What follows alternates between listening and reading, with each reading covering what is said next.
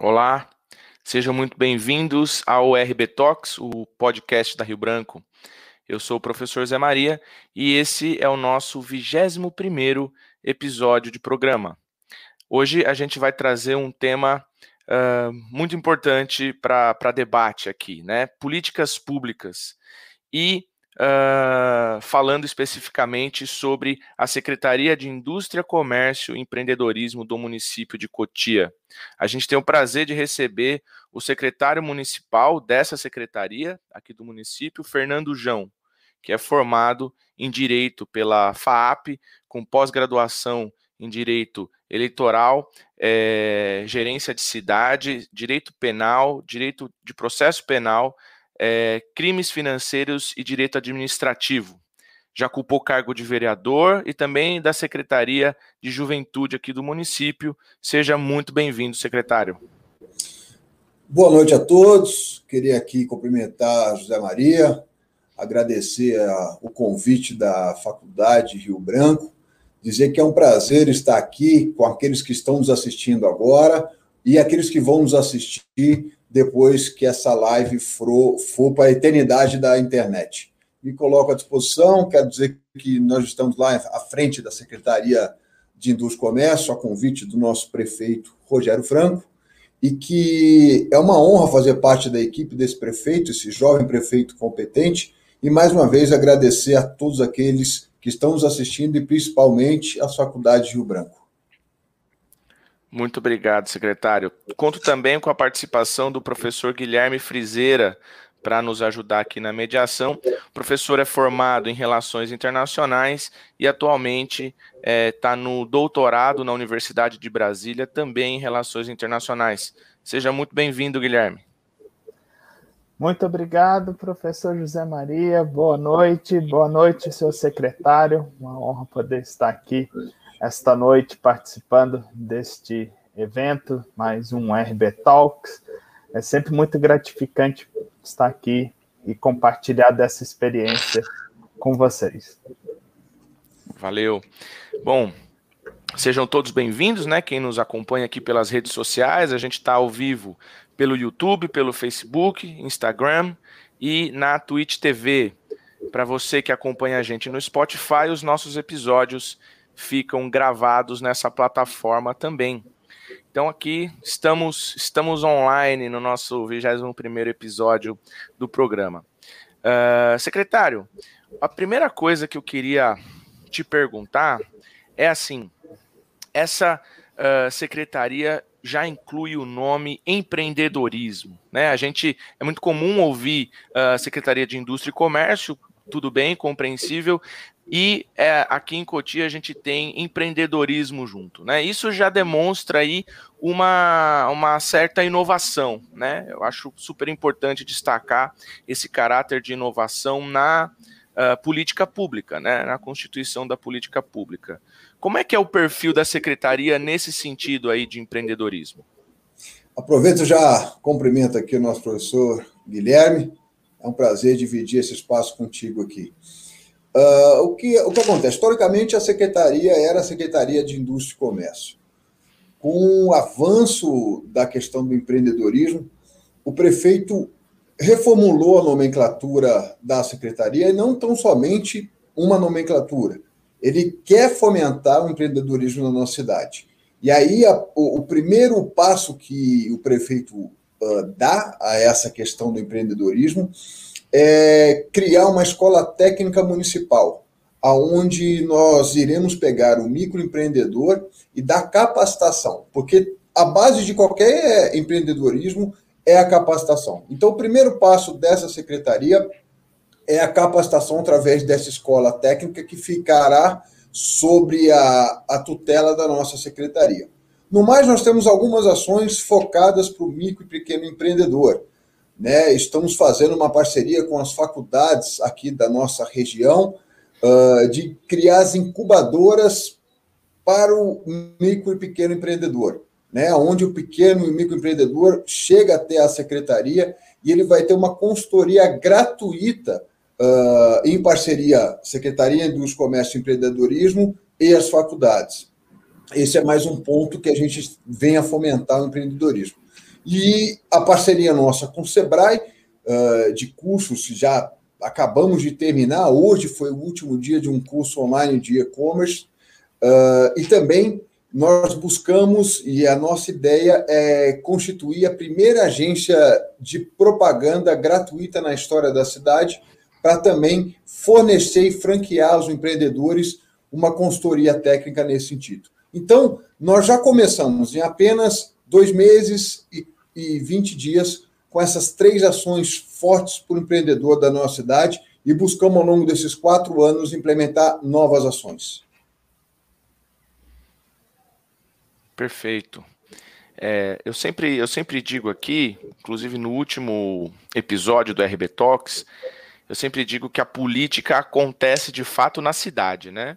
Então pode ser uma política de âmbito federal, uh, estadual e municipal, mas de fato o, a implementação dela vai uh, ser feita na, na, cidade, no município, e a gente tende a dar foco para questões mais macro né, no país, enquanto a importância da, da municipalidade é fundamental para a gente exercer a cidadania, para observar as políticas públicas, para andar para frente, né, para avançar aí nessa, uh, nessa agenda, em, em, diversas agendas, acho que em todas as agendas, mas a agenda do empreendedorismo uh, também é, é, é fundamental para a gente pensar. Né?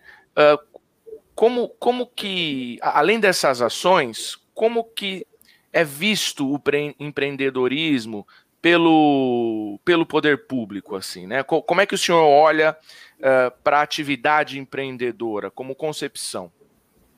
Você sabe que você parafraseou o Franco Montoro, né? Franco Montoro, que é o municipalista de carteirinha, ele sempre dizia que a política pública se acontece na cidade, né? não é no Estado e nem na esfera federal. Olha, a prefeitura encara o empreendedor como, primeiro, um agente ativo econômico. Né? Ele gera emprego, gera renda e circula a economia.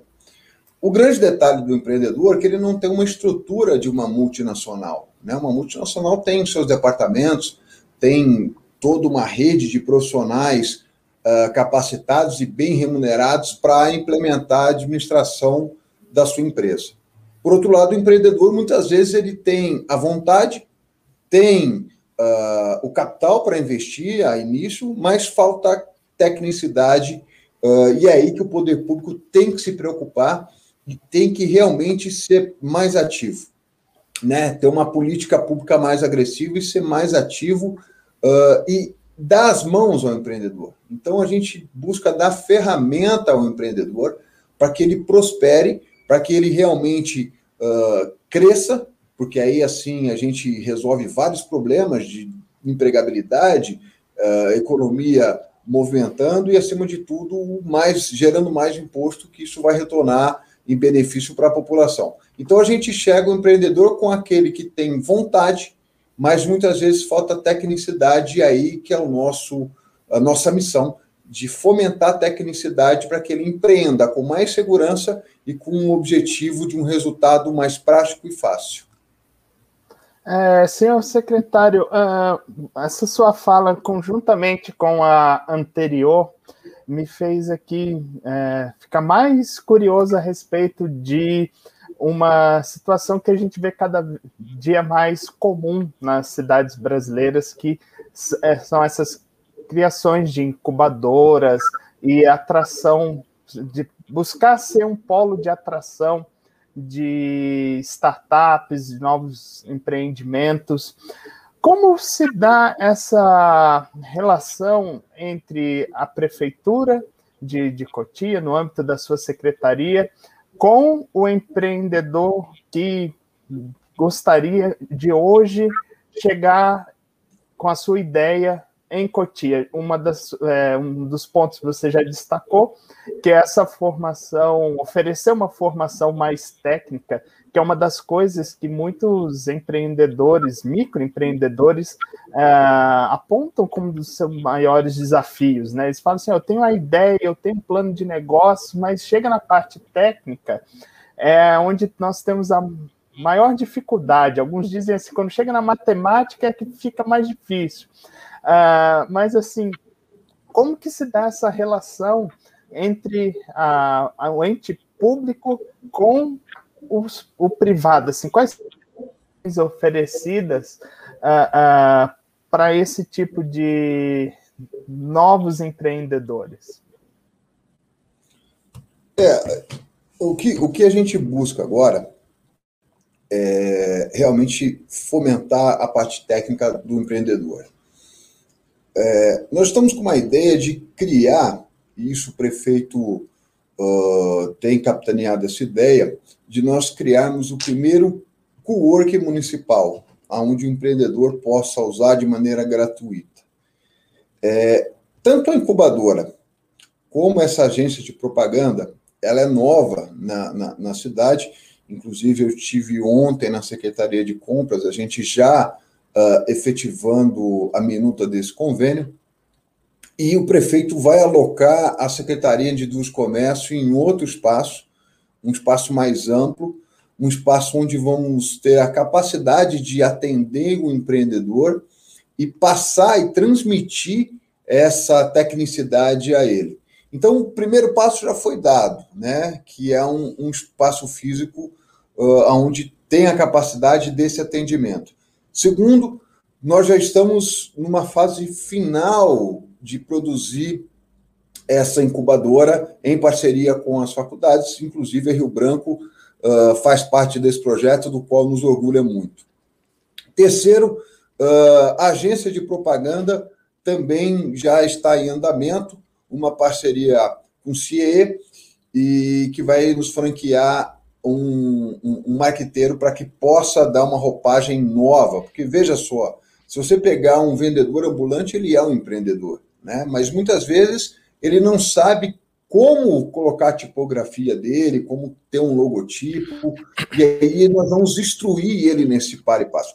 E, e, também, vamos pegar o exemplo desse vendedor ambulante, ele não sabe precificar. Hoje a inflação, do jeito que está, né, hoje nós tivemos 10% de redução uh, econômica na sociedade brasileira, ele não sabe precificar, ele não sabe entender qual é o momento de ele aumentar, qual é o momento dele segurar, ele não sabe hoje, ao certo, com tecnicidade, com segurança, qual é o plano de trabalho dele, qual é o objetivo, aquilo que ele possa melhorar. Então, é, juntando essas três frentes, o prefeito está providenciando um espaço para atendimentos desses uh, empreendedores, Uh, em contrapartida, nós temos a guarida do, das incubadoras, da escola técnica uh, e dessa agência municipal. E aí nós vamos franquear um caminho aberto, um diálogo aberto com os empreendedores para que eles chegam até nós. E muitas vezes a cidade Coutinho é uma cidade muito grande.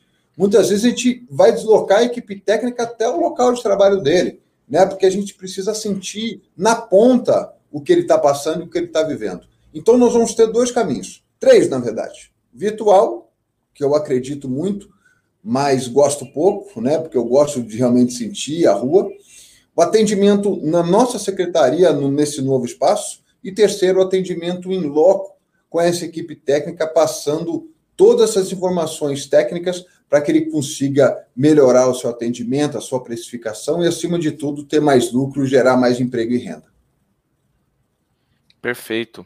É, o professor Guilherme acho que teve um probleminha de conexão, daqui a pouco ele está retornando aqui uh, conosco. Secretário, sua fala, acho que sua fala é muito elucidativa em vários aspectos, né? Uh, um, acho que um dos mais importantes é que a vida presencial faz falta, né? É importante a gente ter o contato presencial, a gente vê, estamos estudando várias di, uh, dinâmicas de ensino uh, para que ó, essa lógica, né, essa convivência remota uh, também consiga entregar um ensino de qualidade, um ensino arrojado e assim por diante. A gente está às vésperas aí, talvez até em curso já, eu diria, de uma digitalização do ensino. Acho que o ensino remoto não, não, é, não é o único possível né, no futuro. Acho que a, a gente vai ter cada vez mais uh, formas digitais de ensino, formas uh, híbridas também de ensino, mas é fundamental a gente pensar uh, na vida presencial, né, no, no, na, no contato humano, na interação humana, é, que, o, que o secretário traduziu em sentir as ruas, né? Fundamental isso para a gente. Acho que a, a, a vida tem que ser assim. E um outro ponto que eu quero destacar é o treinamento, né? Aquela importância que, que nós sempre atribuímos à educação, né? A, a, a, a, capacitação também foi outro termo que o, que o secretário usou. Então, uh, nesse sentido, acho que é, é, um elemento comum que nós temos aqui, né? Nós somos uma faculdade, obviamente, e estamos preocupados com isso, né? Queremos contribuir uh, nesse sentido para para a região, né, para a região, para a comunidade é, e para todo mundo que está nos assistindo em geração de conteúdo, cursos de extensão e assim por diante. Mas eu gosto muito, secretário, dessa, dessa, dessa sua preocupação, né, com, com a capacitação do, do, das pessoas, do indivíduo, né, e, e tenho, tenho tido alguns contatos com o Sebrae também, e muitas vezes o próprio empreendedor não, não reconhece né, a, o perfil dele como, como empreendedor, né? Se ele é um vendedor ambulante, se ele é um, um microempreendedor individual, né? Tem uma pequena empresa, tem uh, faz massas em casa para vender, faz bolo e assim por diante. É, é fundamental que ele saiba a, como promover o seu produto, como precificar o seu produto, como adquirir mais conhecimento no conteúdo, na forma, na parte administrativa. E eu acho que essa, é, essa iniciativa vai ajudá-los uh, dessa forma, né? Como aqui o município, uma espécie de indutor dessa atividade, né? Município sendo um, um, um fomentador uh, desse tipo de coisa, porque também a gente vive um, um ambiente adverso, como, como o, o, secretário também colocou, né? Um ambiente onde renda cai, né? Emprego difícil, uh, enfim, toda, todas essas resultantes aí uh, da pandemia. Então, entrando nesse assunto, secretário, a gente, a gente pode entender que uh, essa, essa iniciativa na direção do empreendedorismo é também um, um, um, mecanismo de defesa em relação aos efeitos negativos da pandemia, certo? Perfeito. Uh, é, é, um contrassenso, né? A gente vê o, número do, do, do, do, PIB nacional aumentando, mas não é a realidade que a gente vê na ponta, né? A gente vê as pessoas, o centro de Cotia eu dificilmente via as pessoas pedindo dinheiro, né? E, e agora a gente encontra uma outra realidade. A questão toda é que quando a pessoa perde o emprego, ele vira um microempreendedor. Né? Ele pega o fundo de garantia dele, ou ele pega a rescisão contratual dele e ele vira um microempreendedor. E aí ele precisa pôr comida na, na, na mesa, sustentar os filhos. E aí ele começa a falar: Poxa, o mercado de trabalho hoje está estacionado por conta dessa pandemia, eu vou empreender. Então, muitas vezes, ele trabalhou numa empresa, nunca precificou, nunca fez um plano de negócio e, de repente, ele se vê ali como dono do seu próprio negócio. Então, quando nós nos preocupamos em capacitar, é porque essa onda cresceu, essa demanda cresceu. Como eu disse agora há pouco, Uh, nós, em apenas dois meses e meio, já fizemos o, os primeiros cursos online de venda em e-commerce. Né? A gente tinha algumas vagas, se eu salvo engano, eram 62 vagas, preencheram em 40 minutos. Né? Eu estou com fila de espera nesse curso que nós franqueamos gratuitamente. Então, uh, o, o, o malefício da pandemia bate frontalmente com emprego. Né? Você vê comércios que ficaram um ano, um ano e dois meses fechado. Eu, nós atendemos ontem lá na secretaria um grupo de empresários de buffet. Eles estão fechados, por óbvio, o evento é a última, a, a última atividade a, a, ser restabelecida, mas eles têm custos fixos há mais de um ano e não conseguem é, sair do vermelho porque não podem operar. Muitos deles começaram a empreender né, empreender em outras situações.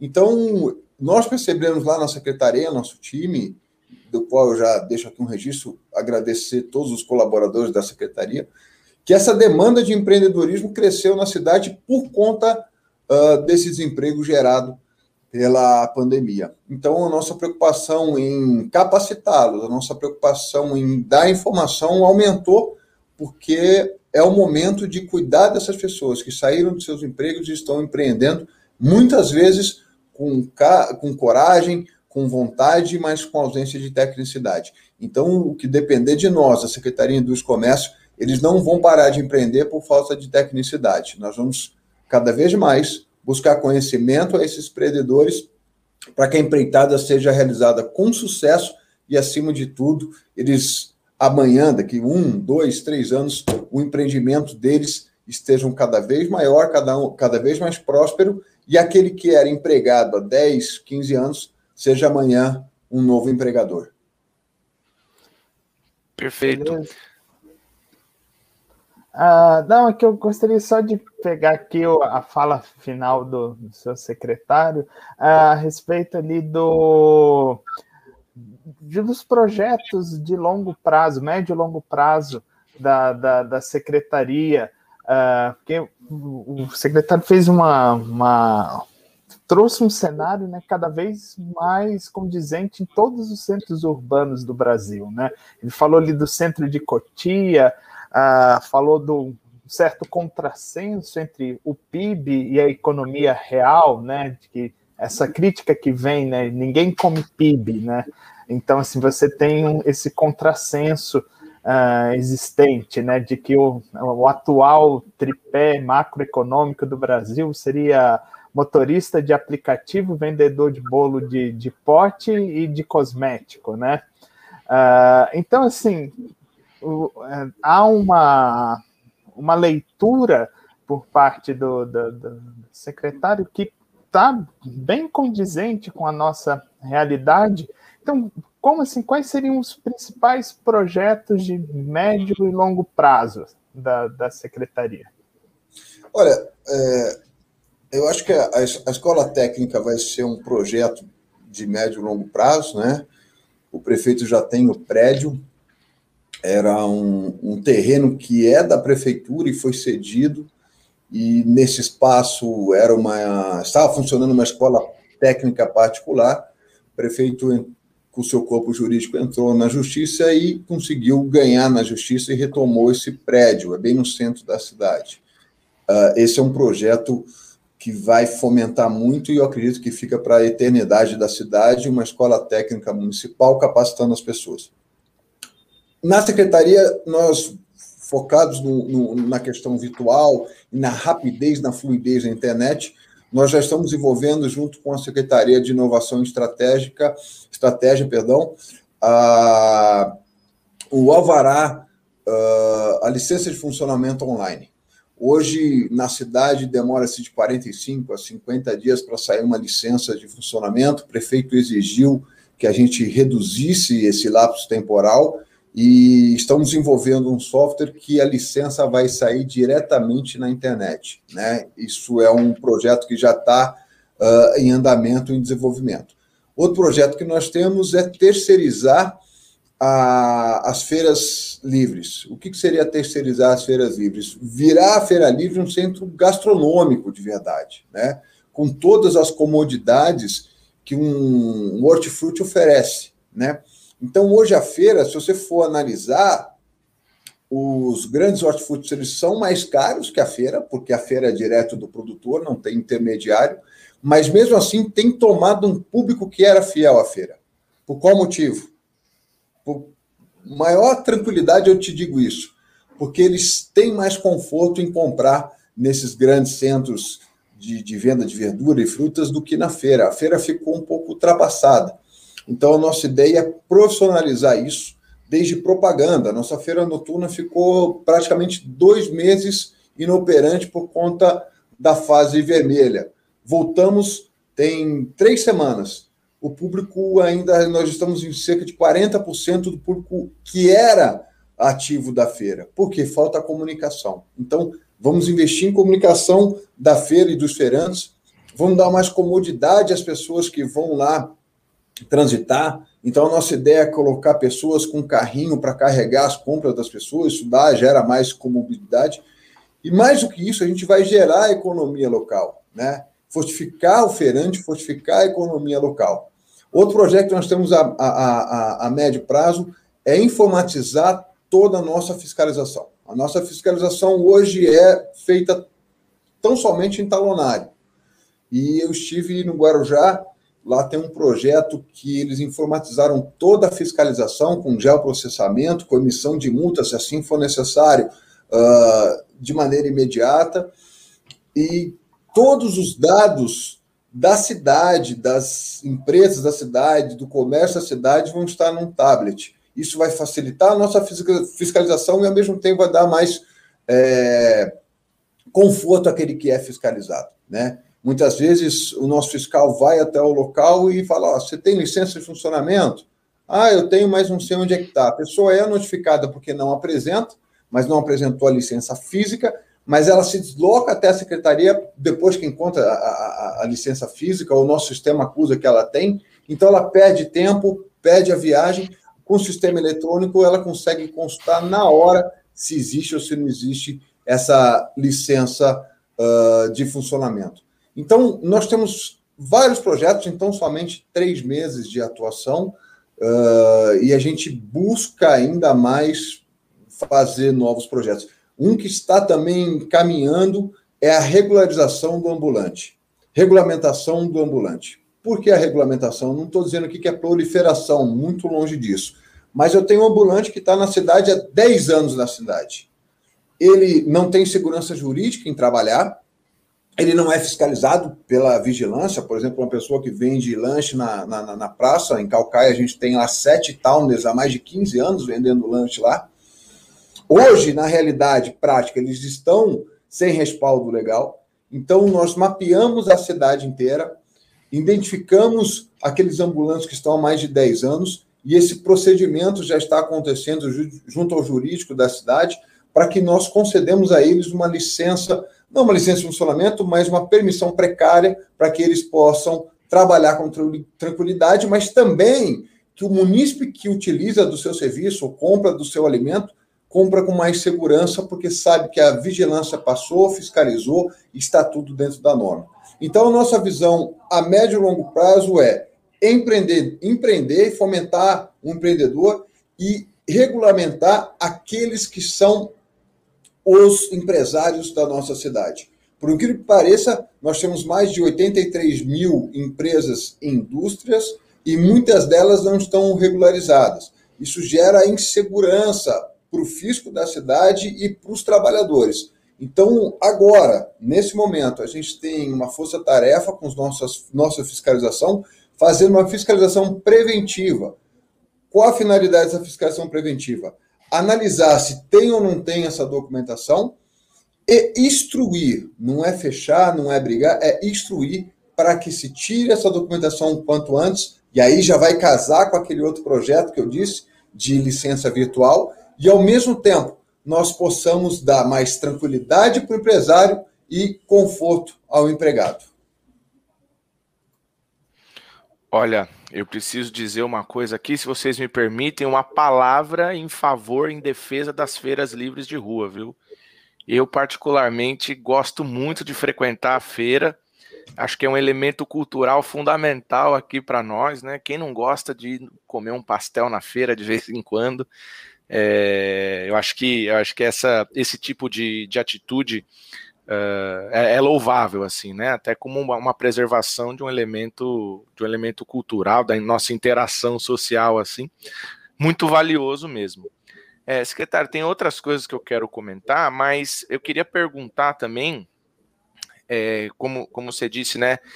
Uh, que vai, a gente vai instruir esses, esses empreendedores, qual, uh, vários deles uh, buscam a secretaria. Qual, quais são os mecanismos de, de atingir esse público, né? De avisar, de fazer saber dessas iniciativas que, que vocês têm tomado, né? Como é que, como é que a notícia chega neles? Nós temos dois caminhos. Primeiro, o caminho virtual, que ele é muito preciso, né? Hoje, se você quiser uh, faz, promover alguma ação uh, no Facebook ou no Google, ou em qualquer outro, outra mídia social, você consegue patrocinar naquela rua, naquele momento, naquele local. Então, primeiro, nós vamos buscá-los por meio virtual. Segundo, pelos meios mais uh, tradicionais de propaganda, que são uh, jornal, revista. A, prefeitura tem alguns espaços em que ela coloca um, pequenos outdoors. Nós fizemos isso em uma ação recente nossa que vai se defragrar semana que vem, uh, em parceria com o Shopping da Granja Viana. Nós vamos fazer um posto avançado da Secretaria de Indústria e Comércio para que possamos regulamentar uh, os empresários da região da Granja Viana. Depois nós vamos fazer um outro posto em Calcaia do Alto, outro posto uh, em Cotia. Mas focado naquilo que você me perguntou, a, a, a, prefeitura tem uma força muito grande de comunicação, né? Uh, tanto em mídia social quanto em jornais e revistas parceiras da cidade. Uh, então, nós vamos também focar naquela propaganda tradicional, aquela propaganda em que uh, o, o, o, município consegue ver no jornal, consegue ver no outdoor da prefeitura, consegue ver no meio de comunicação e no meio virtual. Eu acredito que com a, a, a produção do Cowork, nós iremos de fato ter um, um, uma atração para esse uh, empreendedor, para que ele venha a utilizar o Cowork, mas ao mesmo tempo ter um contato mais próximo com a secretaria. A partir do momento que você põe um espaço ao empreendedor onde ele possa usar, né, possa fazer suas reuniões, você pega aqui um vendedor de cosmético, ele não tem onde atender os seus clientes se não for porta a porta, né? Ele pode fazer uma apresentação de uma promoção X, mas ele não tem um espaço. Então, nós vamos buscar criar um espaço com data show, com mesa, com café, para que ele possa uh, fornecer o seu produto ou mostrar uma promoção específica, mas o contrário também é verdadeiro, porque quando ele chega até nós para usar a estrutura, eu também capto ele, tenho o cadastro dele e consigo mostrar outra gama de atividades que eu tenho para o empreendedor. Então, são três frentes: virtual, a tradicional e na ponta, através das nossas outras ações, né, que nós temos feito, até muitas vezes uh, a nossa fiscalização, nessa fiscalização preventiva, ele vai achar vários microempreendedores e vai trazer para o nosso cadastro central, nosso cadastro geral, e a gente consegue segmentar e, diz, e falar com quem precisa ser dito e falar: olha, eu tenho outro produto para você que vai ser do seu alcance, do seu interesse para a sua produtividade. É, senhor secretário, uma das coisas que o senhor acabou de falar foi dividir é, em três âmbitos né, de, de atuação, mas eu gostaria de me atentar a um deles. Né?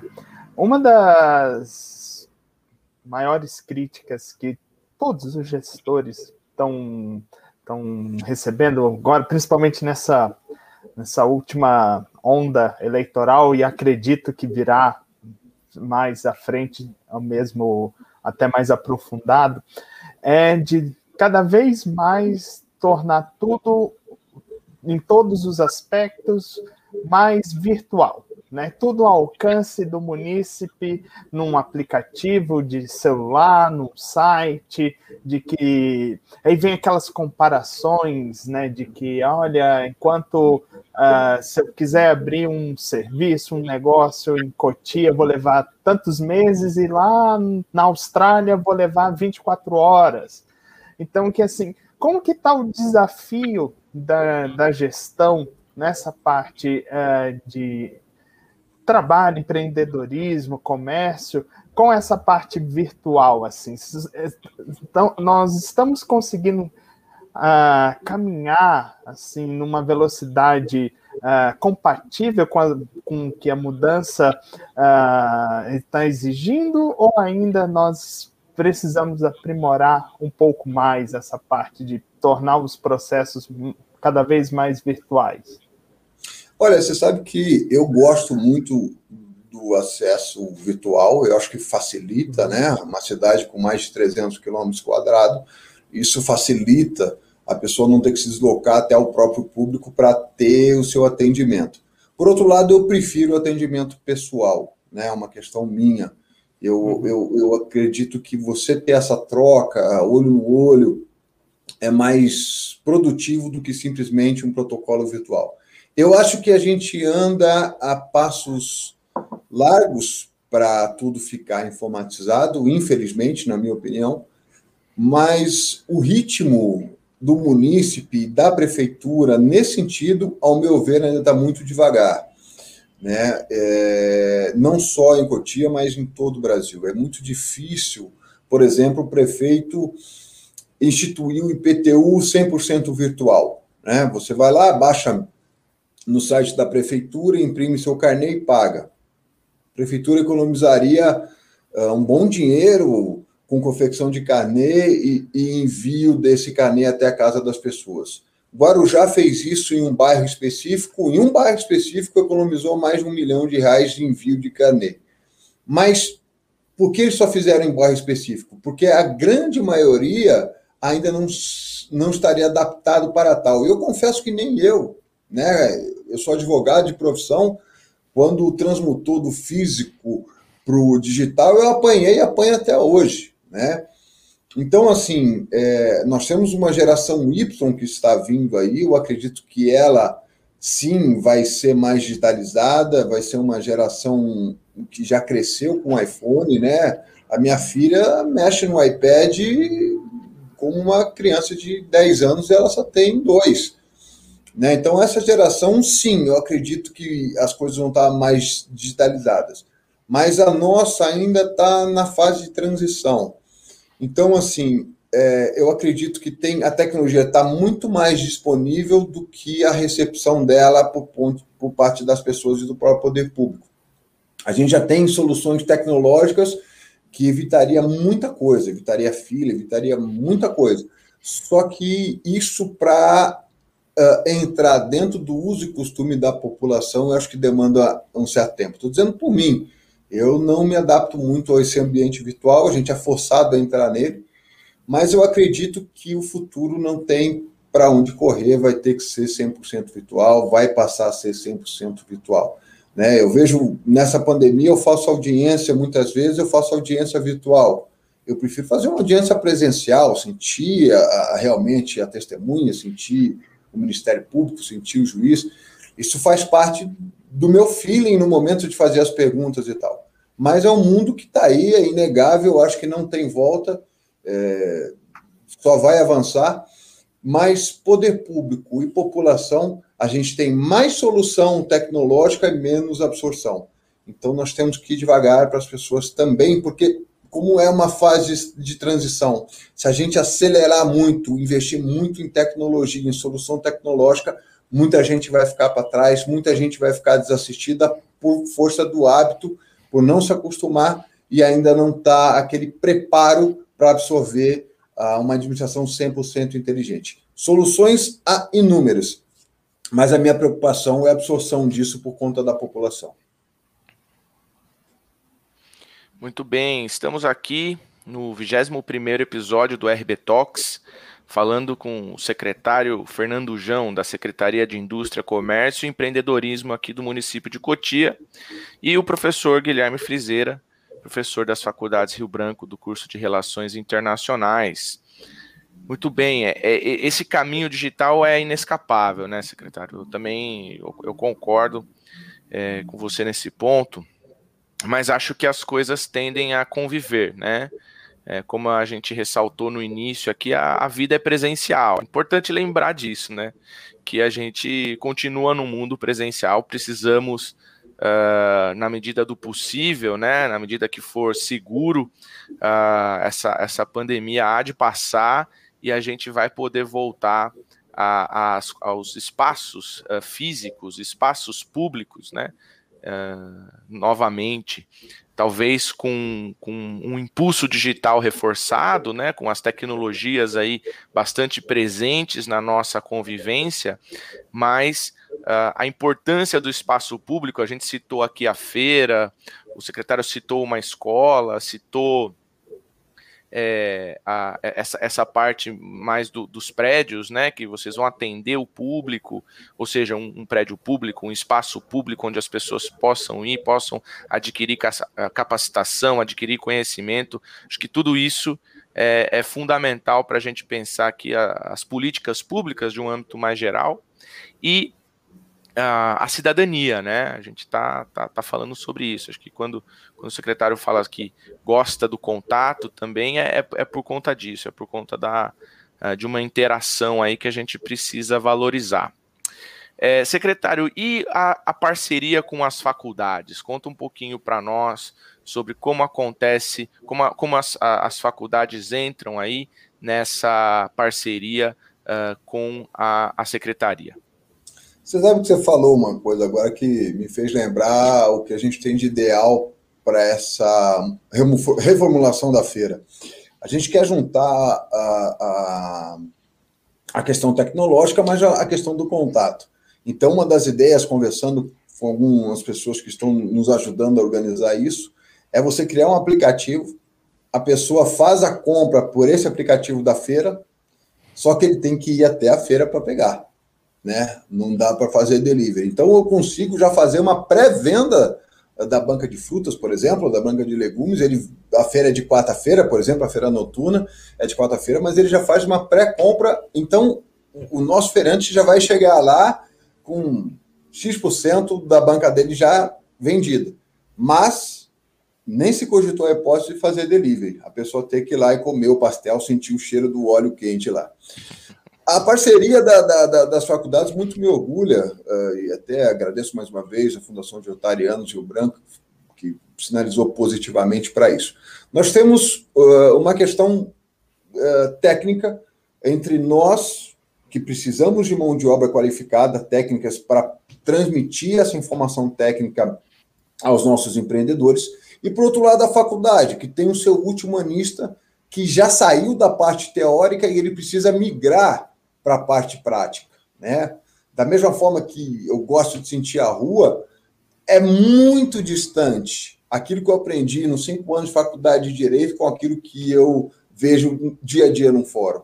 É importante a questão técnica, mas a prática é a prática, né? Nada como a prática. Ela é muito diferente, é até romântica aquilo que a gente tem nos bancos da faculdade e a realidade é um pouco menos romântica que isso.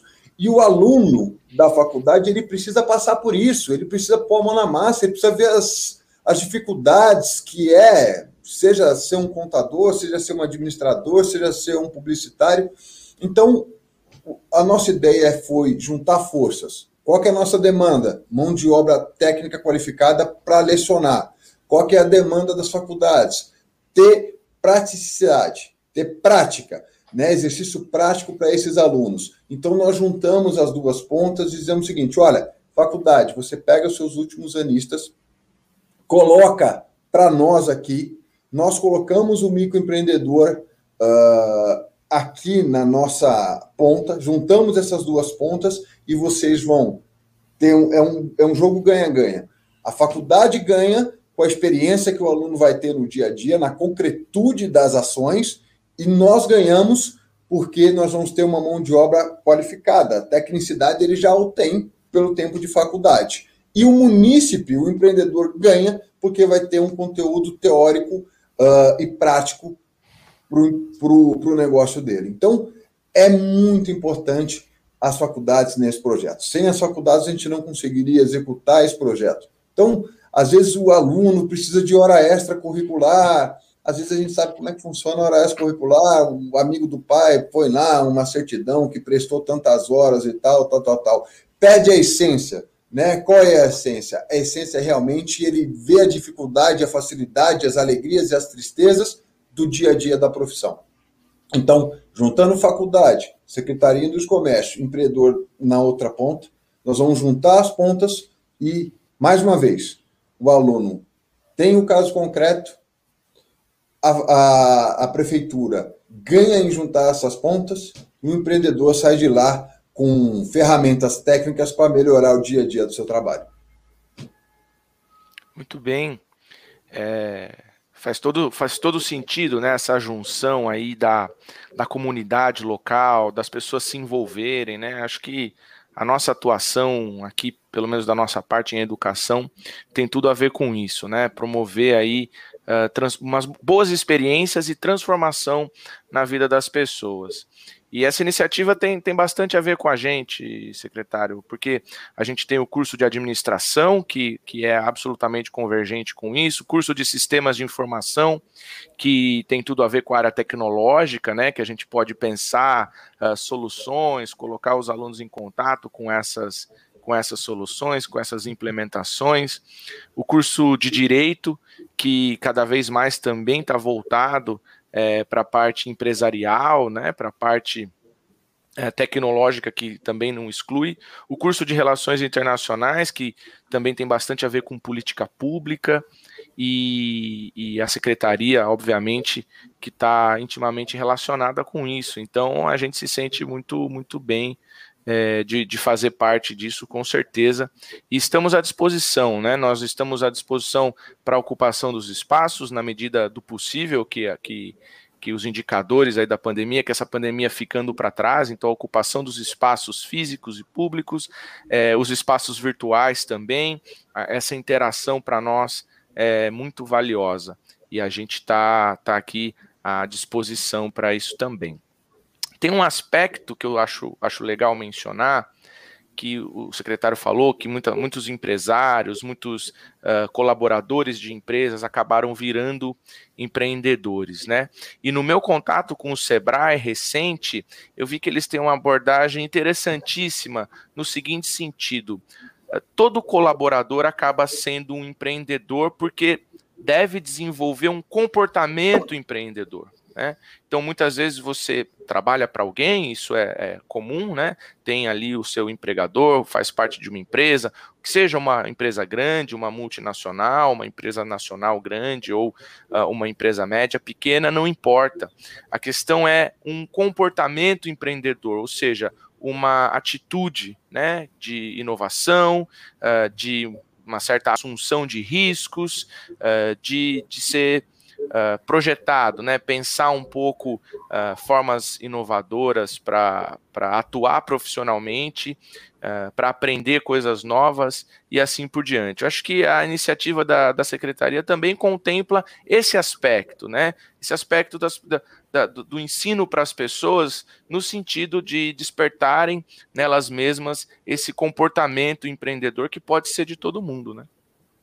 Sim, com toda certeza eu acho assim, uh, o diferencial do empreendedor nato e aquele que trabalha numa empresa, eles têm os mesmos desafios, sem sombra de dúvida. Eles têm as mesmas responsabilidades. Só que o empreendedor, ao meu ver, ele tem uma coisa que é natural dele, que o, o colaborador de uma empresa não consegue ter. É o frio da barriga no final do mês. Porque aquele que trabalha na empresa, Uh, tem meta para cumprir, obviamente isso acontece. Mas se não bater a meta, não vai ter aquela comemoração engraçada na sala de reunião, mas o salário do final do mês está na conta. O empreendedor não. O empreendedor ele precisa vender, ele precisa se renovar, ele precisa realmente fechar o custo operacional dele, ele não pode perder uh, matéria-prima. Então, esse frio na barriga do empreendedor é só aquele que realmente está empreendendo tem. E aí, às vezes, esse frio na barriga se confunde com insegurança desses novos empreendedores, que ele fala, poxa, no final do mês passado eu tinha, uh, dia 30, o dia primeiro, o primeiro dia útil do mês, meu salário estava lá. E agora como é que eu vou fazer? E aí, quando a gente deixa a emoção tomar conta da razão, uh, a gente não consegue ter atitudes calmas, e atitudes que vão corroborar para o andamento do negócio. Por isso, a minha insistência em dar essa mão ao novo empreendedor, ou velho empreendedor, mas o empreendedor por si só, dar esse conteúdo programático a ele, passar a ele uh, conhecimentos técnicos para que ele se sinta seguro naquilo que ele está empreendendo. Eu sou um empreendedor, eu tenho um escritório de advocacia, né? Chega no, no, no, no meu escritório, pintamos, colocamos luz, mobiliário, computador, tal, e para fazer o telefone tocar. né? Aquele frio na barriga, pô, tem um custo fixo para fazer o telefone tocar. Aí você vai para Google, você vai para site, e aí você começa a ganhar corpo, ganhar força, é, é natural. Né? Eu falo porque sou empreendedor. Né? Acho que eu saí da faculdade, uh, trabalhei em alguns escritórios, mas quando você abre o seu próprio negócio, é muito satisfatório. Porém, a adrenalina que isso gera, só que é aquele, é aquele gráfico, né? Quanto mais conhecimento, menor é o medo. Quanto menos conhecimento, maior é o medo. Então, o que a gente busca dar, seja um empreendedor novo, seja aquele que já está no mercado há um tempo, é conhecimento, para que ele tenha tranquilidade para ter as suas ações, as suas atividades e, acima de tudo, conseguir enxergar um futuro para o seu negócio, um futuro próspero e rentável. Isso é, isso é muito admirável, assim, esse tipo de, de pensamento, senhor secretário, porque, assim, ah, nenhuma gestão municipal, estadual, federal, nem, nenhuma delas, ela vai induzir as, as pessoas a terem uma ideia, assim, de empreendedorismo. Né? Não vai. Isso é da curiosidade, isso é do aperfeiçoamento técnico, isso é talvez de uma inovação, não precisa nem ser de algo é, que saiu do nada, assim, não, algo que já existe, mas né, inovando. Ah, bom, Cotia mesmo, é, sede de algumas das empresas, estão aí na, na vanguarda da, de vacina, né?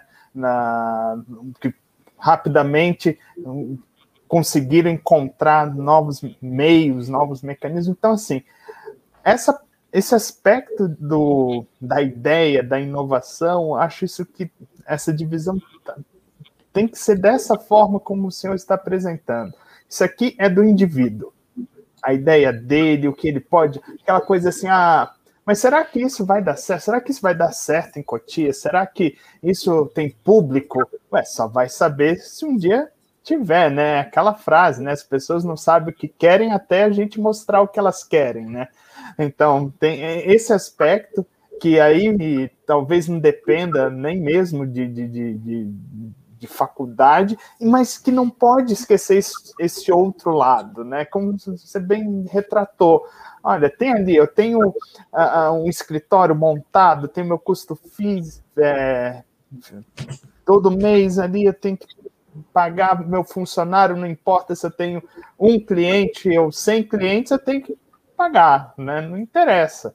Uh, então, que daí entra essa parte, né? E vindo de um extrato, de um país de um extrato social onde essa é talvez a maior dificuldade que as pessoas tenham, que é alcançar esse nível técnico, que é saber da, da, da importância do, do, do, do, de não só ter a ideia, mas como executá-la, como mantê-la, como ter isso, a junção dessas pontas com a tecnologia, assim, é o, o senhor saberia dizer se é uma tendência cada vez maior a secretarias municipais focadas nessa palavrinha-chave, empreendedorismo, ou se ainda a Cotia pode-se dizer é um caso ainda inovador de gestão uh, pública?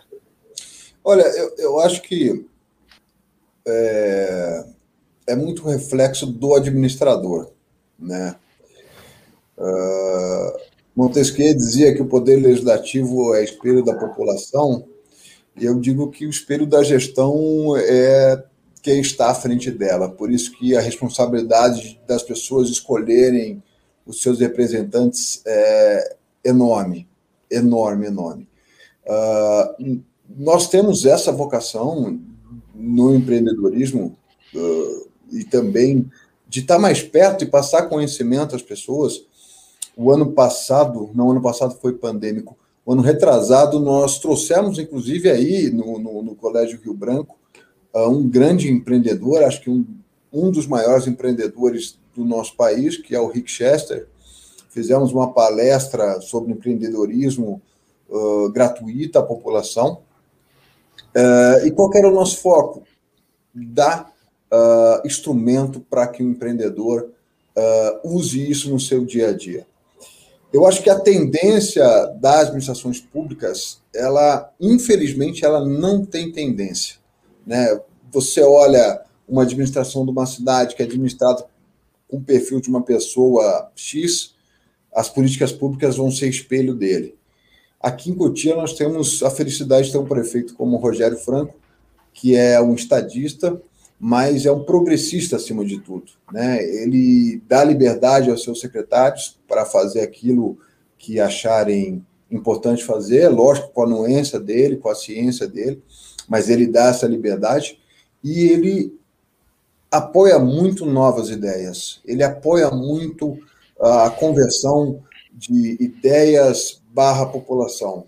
Ele gosta de estar próximo à população, né? Uh, e como é que a gente se faz presente na população, com a população num momento como esse? Uh, passando informação, passando conhecimento, seja por curso na internet, seja por aquilo que for. Mas eu acredito que a tendência, infelizmente, depende muito do seu administrador. Né? Depende de quem passa ganha a eleição, ele tem o seu perfil e nesse perfil ele vai implementar as políticas públicas que ele acredita. O Rogério, por ser jovem, eu, por ser jovem, a gente tem essa ideia progressista, mas uh, se ganha a eleição uma pessoa que tem uma, uma visão retrógrada, uma visão que não acredita nesses instrumentos de facilitação do empreendedor, o empreendedor vai sofrer. Né? Então, você pode andar em algumas cidades tem cidade que nem Sebrae tem, não tem atendimento nenhum, zero. Né? A Secretaria dos Comércios se resume simplesmente na parte burocrática. Está aqui uh, os critérios objetivos para concessão de uma licença, você atendeu, está uh, aqui a sua licença, não atendeu, volta, toma esse comunique, está aqui essa fiscalização. Eu acho isso muito pouco para uma pasta tão importante. Né? Eu acho que nós temos que fomentar cada vez mais o nosso comércio regional, a gente tem que pensar, a gente se inscreveu agora no Invest São Paulo para trazer novas empresas para Cotia, isso gera emprego, renda, uh, gera o maior poder de investimento do poder público. Então, para mim, é uma pasta muito importante, do qual me sinto honrado de ter sido convidado pelo prefeito, de suma importância que fomenta tanta coisa. Mas no ponto final, o que essa pasta fomenta é o pão na mesa do trabalhador. Se eu conseguir buscar, se nós conseguirmos buscar grandes empresas para cá, e não adianta trazer só as empresas, é capacitar as pessoas da nossa cidade para que o emprego fique na nossa cidade. O que mais me corta o coração é você ver uma empresa grande em Cotia e pessoas de outras cidades migrando para cá para trabalhar. Nada contra as pessoas de outras cidades, pelo amor de Deus, mas eu tenho a favor que o emprego fique para a população da nossa cidade mas às vezes não fica por falta de capacitação. Eu tive ontem na Gerdau uma visita técnica e a diretora de RH me disse que é uma dificuldade conseguir mão de obra técnica. Então, é isso que a gente vem trabalhando, é isso que o prefeito quer através dessa escola técnica, mas eu acredito que não tem tendência à administração pública. O que tem são pessoas, e aí depende muito do perfil de cada pessoa, e a população, na hora de votar, tem que saber escolher porque senão paga um preço muito caro e essas políticas vão se deteriorando. Além disso, né, secretário, acho que tem um, uma questão de difusão de políticas, né? O senhor mesmo citou aí algumas experiências de sucesso em outras outras cidades, né, outros municípios que o senhor pensa em trazer para cá, está fazendo aí ah, algumas implementações, alguns testes, né, para frente. Acho que identificar essas experiências de sucesso e se inspirar nelas, né, dentro da nossa possibilidade e necessidade, é, é legal também para ah, para ter sucesso aí em todas, todas as frentes de atuação, que não são poucas, né? A gente está caminhando aqui para o final da, da, da, nossa live e eu de antemão agradeço muito o professor Guilherme e o secretário Fernando João. É, quero dizer que a Rio Branco está aqui à disposição, estamos de portas abertas, né? Uh, por enquanto virtuais, mas em breve teremos também ali a, a, o nosso campus, né, a, a parte presencial, uh, estamos à disposição aí para ações uh, afirmativas que envolvendo a população aqui da região, né? Com certeza a gente quer fazer parte disso e, enfim, somos somos parte disso. A, a porta está aberta aqui, secretário, quando quiser, já está convidado para um futuro RB Talks. Acho que a gente falou bastante, mas não esgotou o assunto. E fica aqui o meu imenso agradecimento a você e ao professor Guilherme também. É, secretário, uma, uma última palavra aqui para os nossos. Uh, para quem acompanha né, uh, o RB Talks em todas essas plataformas aí.